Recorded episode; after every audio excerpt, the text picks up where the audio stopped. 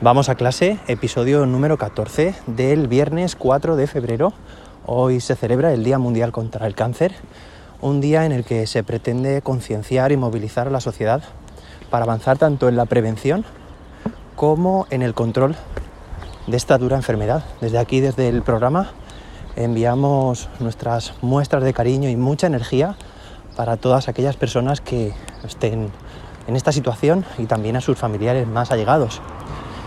Y bueno, este podcast todavía no tiene sintonía, esa música que suele ponerse habitualmente al principio o al final de los episodios, pero es como me gusta, estamos haciendo, creando, construyendo este, este programa día a día de forma incremental.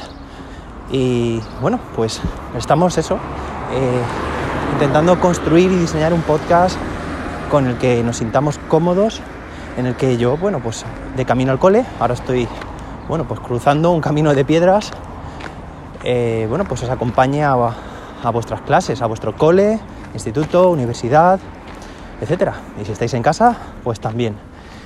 Y bueno, pues pondremos alguna sintonía. Estoy pensando en, en preguntaros entre un par de sintonías y que me digáis cuál es la que más os gusta, ¿vale? Así que si seguís este programa tendréis la oportunidad de votar.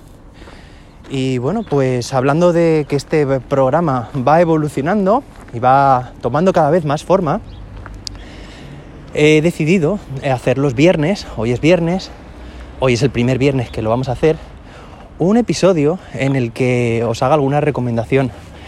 Hola, compañera que va en patinete al cole. Eh, y la recomendación pues puede ser de alguna película, de algún libro, de alguna serie relacionada con el mundo de la educación y que me parezca interesante compartiros. Ya que viene el fin de semana, bueno, pues qué momento, qué mejor momento para compartir recursos y a quien le interese, pues que le eche un vistazo durante estos próximos días. Y bueno, pues hoy eh, os voy a contar una recomendación, pero antes de ver la recomendación, me gustaría, bueno, pues deciros que podéis entrar en, en mi blog, jose-david.com y apuntaros a mis cursos de formación. Tengo un curso de Google Classroom, dos cursos para preparar las certificaciones de Google para educadores de nivel 1, de nivel 2, un curso también para prepararos como Google Trainers o Google Certified Trainers y otro también que he iniciado recientemente que tiene que ver con bueno, pues con un reto de 21 días para que podáis diseñar vuestro propio ABP, ¿vale? Vuestro vuestro propio ABP para llevar a cabo en el aula. Ahora mismo está cerrada la matriculación porque estamos en la primera edición y vamos a, intentar sacar pues esa primera promoción eh, en breve. Así que bueno, pues si estás interesado o interesada puedes dejar tu correo en la web y bueno, pues contactaré contigo por si quieres hacerlo en la segunda edición. Y ahora sí, vamos a la recomendación. Están pasando muchos coches por aquí a ver si me alejo un poco. Vamos a la recomendación y hoy en concreto me gustaría recomendaros un libro que, bueno, pues leí hace prácticamente, yo creo que tres años, más o menos, y tiene que ver con el aprendizaje cooperativo. Se trata de un libro que se llama Cooperar para Aprender, de Francisco Zariquiei, y pese a que ya tenía mucha experiencia en digamos, a las espaldas, tanto formándome como también llevando a cabo en el aula con mi alumnado, como formando a otros docentes muchos años, pues este libro, que ya digo, no leí en un principio, sino que hace unos tres años, me dio unas buenas ideas muy sencillas, pero muy aclaratorias para implantar el cooperativo en, en las aulas de forma, bueno, pues eso, de forma sencilla y, sin, con muchas garantías de éxito.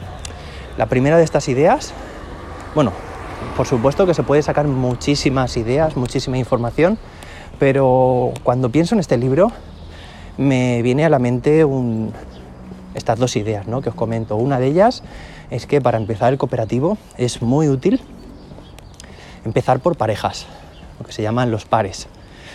De manera que, bueno, nuestro objetivo es que a largo plazo nuestro alumnado sea capaz de trabajar en grupos de trabajo reducidos, de cuatro o cinco estudiantes, pero claro, empezar directamente trabajando con todas las interrelaciones que puede haber entre, entre los miembros de un grupo de golpe, sin tener una competencia cooperativa todavía desarrollada, es complicado, tanto para el estudiante como para el docente.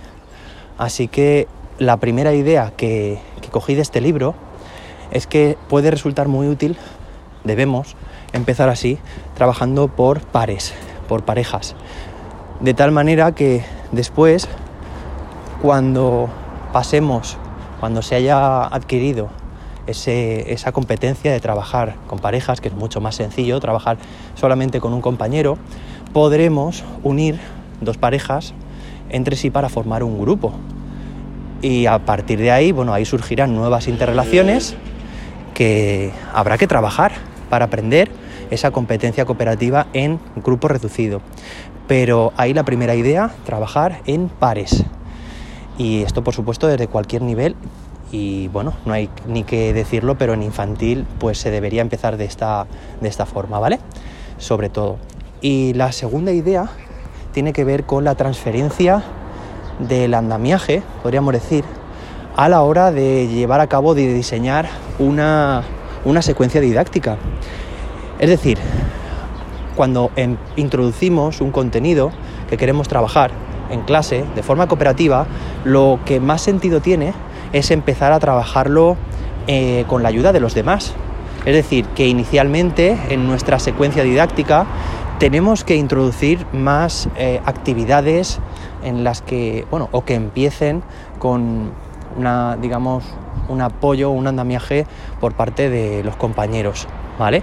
Pues, por ejemplo, cuando hablamos del, lápices al centro, bueno, pues inicialmente eh, el alumnado tiene la oportunidad de hablar unos con otros para ver cómo van a resolver la tarea, ¿vale? Ahí sería ese andamiaje inicial. Y a medida que avanzamos en nuestra secuencia didáctica, lo que haremos será transferir ese trabajo hacia cada vez más individual, porque no, tenemos que olvidar que nuestro objetivo es que nuestro alumnado aprenda a hacer las cosas de, de forma individual, pero gracias a la ayuda que han ofrecido o que le han ofrecido los demás. Así que tenemos que pensar que en nuestro ABP, en nuestra, en nuestra unidad, en nuestra secuencia didáctica, esa transferencia quiere decir que tenemos que diseñar tareas al principio con más carga de trabajo grupal, es decir, para que puedan ayudarse mejor unos a otros y transferirse el conocimiento. Y finalmente, eh, bueno, gradualmente, mejor dicho, ir pasando hacia una, unas actividades, unas tareas cada vez con más carga de trabajo individual.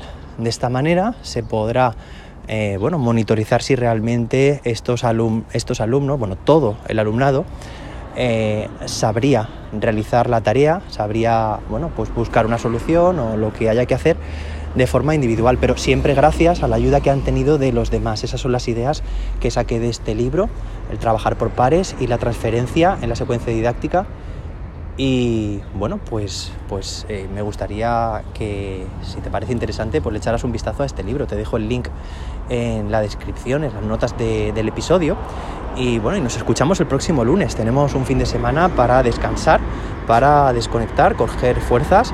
Así que que tengas un buen fin de semana y nos escuchamos el próximo lunes con más y mejor. Que tengas un fantástico fin de semana y que la innovación te acompañe.